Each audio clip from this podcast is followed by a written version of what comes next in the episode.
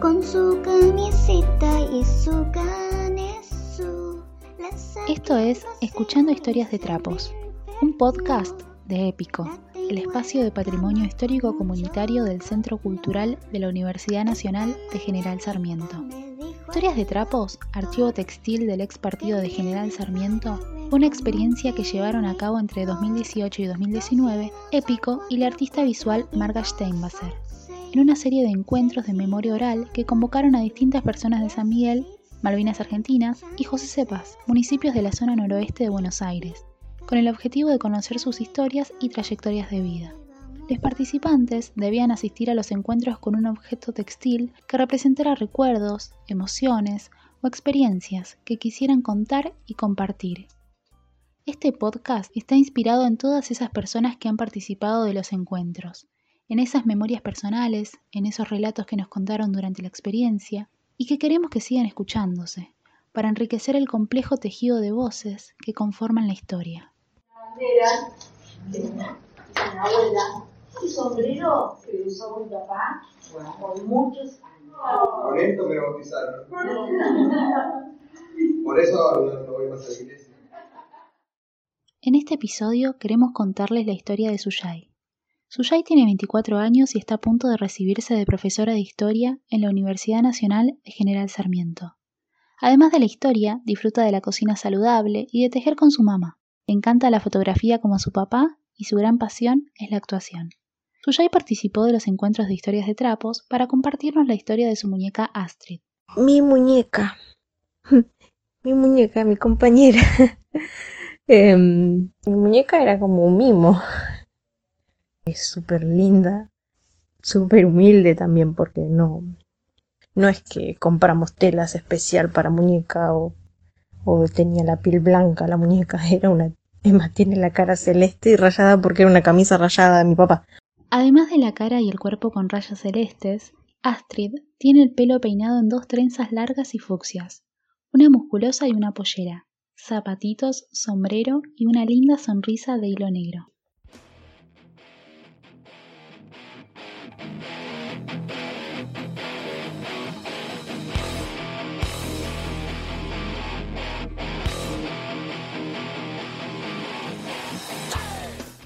Catupecu Machu empezaba a hacer sonar esta canción para mediados del año 2000, momento en el que las consecuencias del neoliberalismo ya estaban golpeando duro en nuestro país y desencadenarían en una de las más importantes crisis políticas, sociales y económicas de nuestra historia.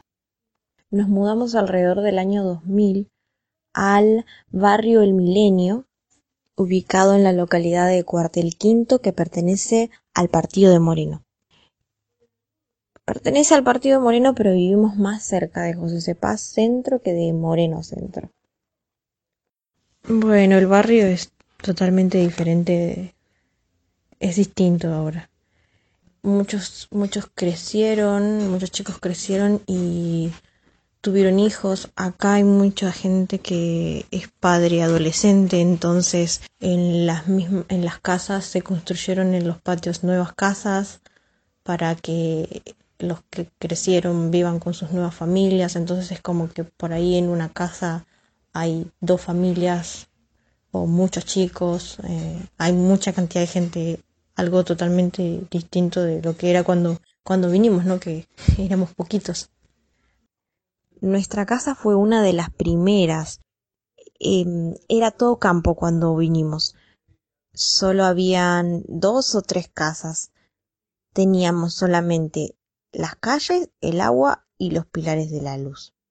Pero estábamos re contentos porque era el primer terreno que mi papá podía, que mis papás podían comprar. Y esto se hizo a través de una organización que se llama Madre Tierra. Hacemos un paréntesis.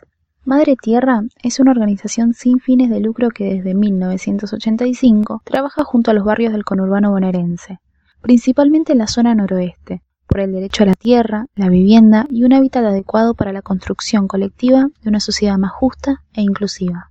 Y bueno, entonces era, era, era algo nuestro, porque antes vivíamos de, de prestado en la casa de unos amigos de mi papá. el acuerdo era mudarse en casilla para luego construir.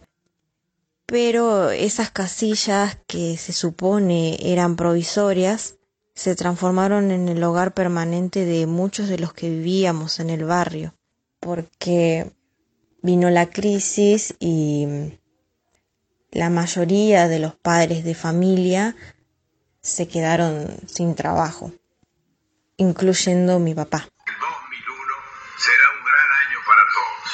Qué lindo es dar buenas noticias.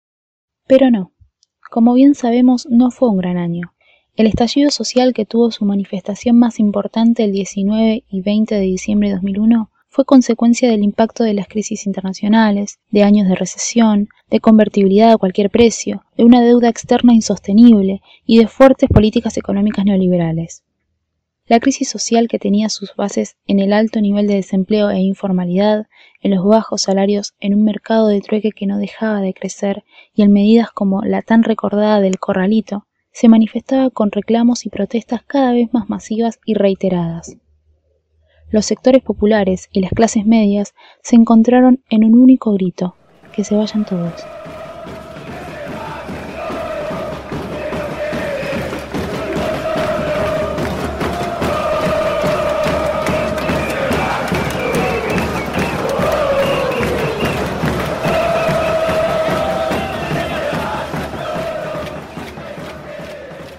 Tras la crisis, nuestras vidas se transformaron completamente. Nos impactó de manera horrenda, la verdad. Nuestros papás no conseguían empleo y si conseguían solo duraba unos meses. Ante esta situación, la mayoría de nuestras mamás eh, comenzaron a buscar trabajo o alguna otra alternativa como lo fue participar de los comedores de barrio. Eh, también había comedores en las escuelas, pero había comedores en los barrios. Era todo muy horrible, la verdad.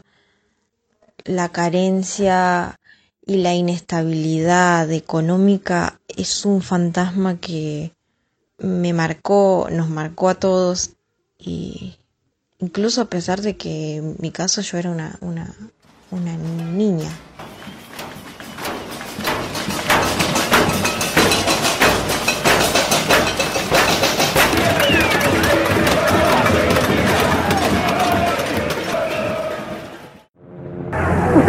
Escuchar las balas de goma, incesantes son los disparos.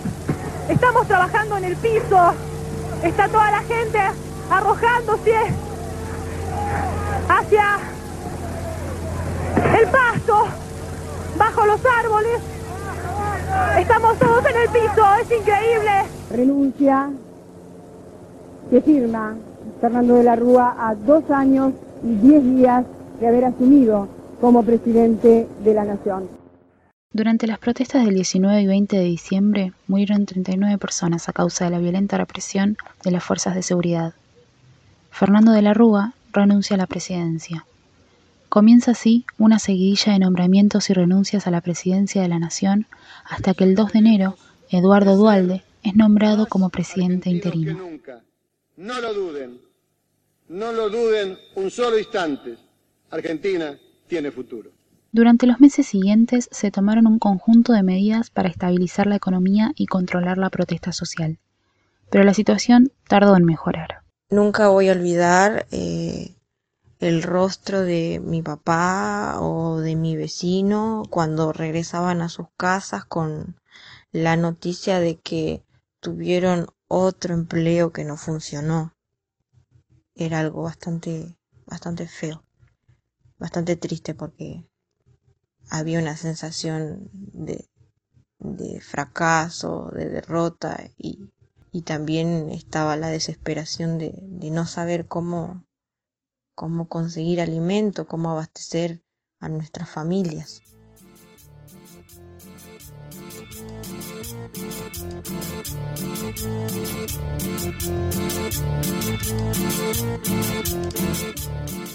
La cumbia villera, un género musical que surge en el marco de la crisis de la segunda mitad de los años 90, fue otra de las tantas formas de reclamo y denuncia social de aquellos tiempos. y la que estamos escuchando fue una de las más populares del año 2002. Los reclamos por empleo y mejores condiciones de vida continuaban siendo noticia, impulsados por trabajadores desempleados y sus familias, que se organizaban la mayoría de las veces en movimientos sociales. El invierno de ese 2002 nos dejó otra postal de la brutal represión de las fuerzas de seguridad que en el puente Pueyrredón culminó con el asesinato de dos manifestantes.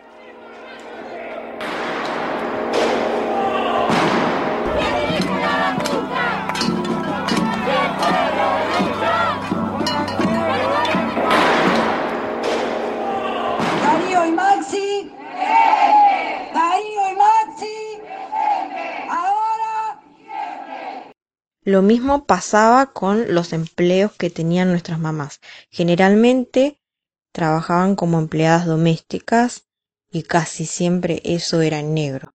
Mi mamá trabajó en muchos lugares en limpieza.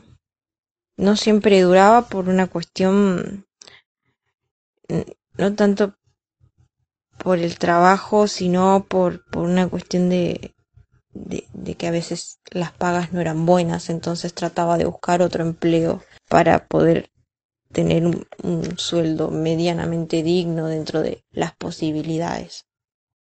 Tenía entre 5 y 6 años más o menos. Era una nena bastante, bastante consciente. No me quedaba otra tampoco. Entonces era una nena feliz, pero era una nena asustada. Y tenía mucho miedo, siempre. Mm. Tenía miedo de no tener para comer, de que mi papá no consiguiera trabajo, tenía miedo de que mi mamá tuviera que irse a trabajar con cama, porque ese era el miedo que teníamos todos, creo, que cuando no se consigue trabajo, el trabajo que sí se consigue es de empleada con cama. Y tenía miedo de estar sin mi mamá. Y para mí, la verdad, que mi mamá tuviera que irse de casa fue algo bastante fuerte y, que me, me, dolió y me costó un montón porque soy hija única y era muy, muy apegada a mi mamá. Bueno, como todo chico igual, ¿no? Así que la extrañaba horrores aunque me quedara con mi papá, yo extrañaba a mi mamá, sentía que la necesitaba un montón. La principal salida laboral entre las mujeres de sectores populares era el servicio doméstico, que se caracterizaba por la precariedad de las condiciones de trabajo, por sus altos niveles de informalidad, sus bajos salarios y por un escaso acceso a derechos laborales, entre otras cosas. Pero mi papá, que siempre fue alguien maravilloso, un, gran padre, se las ingeniaba para entretenerme, para que yo no extrañara tanto a mi mamá. Y siempre que veía que yo comenzaba medio a decaer o, o me veía así, media triste, él se las ingeniaba, se le ocurría algún juego o nos poníamos a cocinar algo, no sé, pan, un bizcochuelo, unas galletitas, algo simple, ¿no? Dentro de lo que se podía. Y el tiempo pasaba. Y así fue que surgió mi hermosa muñeca. Mi papá antes de... Sí, antes de, del 95, entre los 80 y los 90, no recuerdo bien, trabajaba para la editorial Atlántida como operario. Entonces, tanto él como muchos de sus compañeros de trabajo eh, podían obtener revistas, porque la editorial Atlántida hacía eso, hacían revistas. Y entonces en casa había muchas revistas de esos tiempos que él tenía. Entre ellas había una en la que te enseñaban a confeccionar muñecas de tela. Así que bueno, esto fue lo que pasó. Mi papá me dijo, bueno, vamos a hacer algo, vamos a hacer una muñeca. Me mostró primero la revista y me vio que estaba entusiasmada. Así que agarró, empezó a buscar eh, telas. Agarró una camisa vieja, una camisa celeste que tenía y la cortó y con esa camisa hizo el molde de la muñeca. Agarró unas medias viejas y con las medias, con sus medias negras viejas, hizo los zapatitos de la muñeca. Con otras telas le armó la ropita y con la funda de un paraguas le hizo el sombrerito. Yo también ayudé, obvio, porque era la idea también.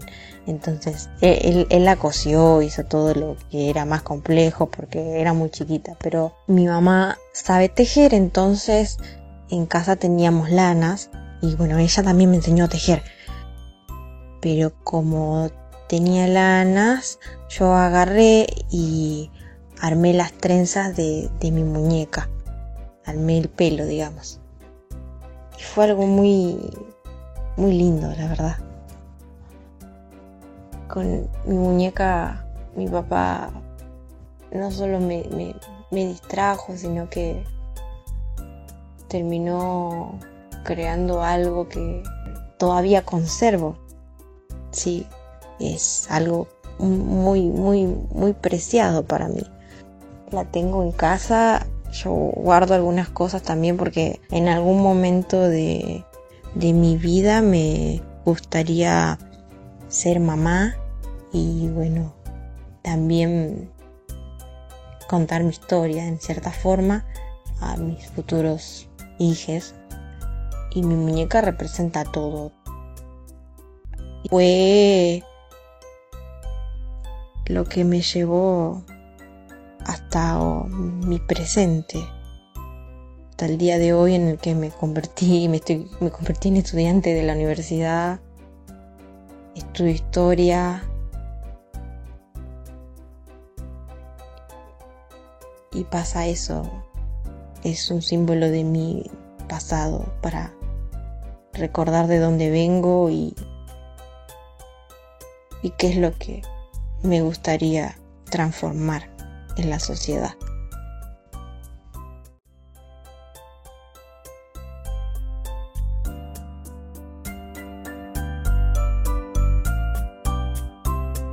Tengo una muñeca vestida de azul, con su camiseta y su canesú.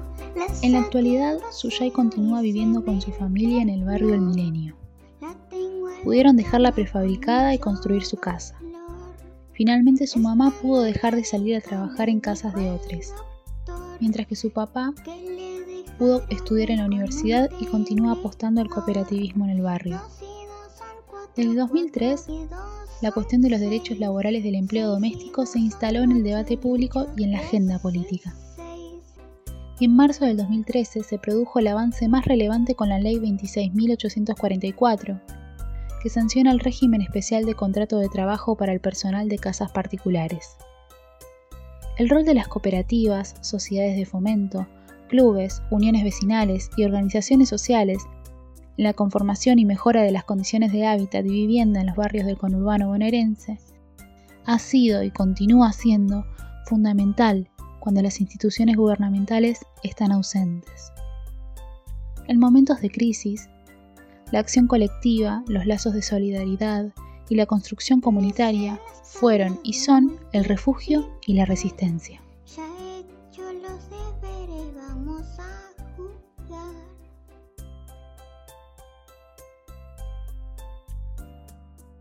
Queremos agradecer a Suyai por contarnos su historia y dejarnos compartirla con ustedes.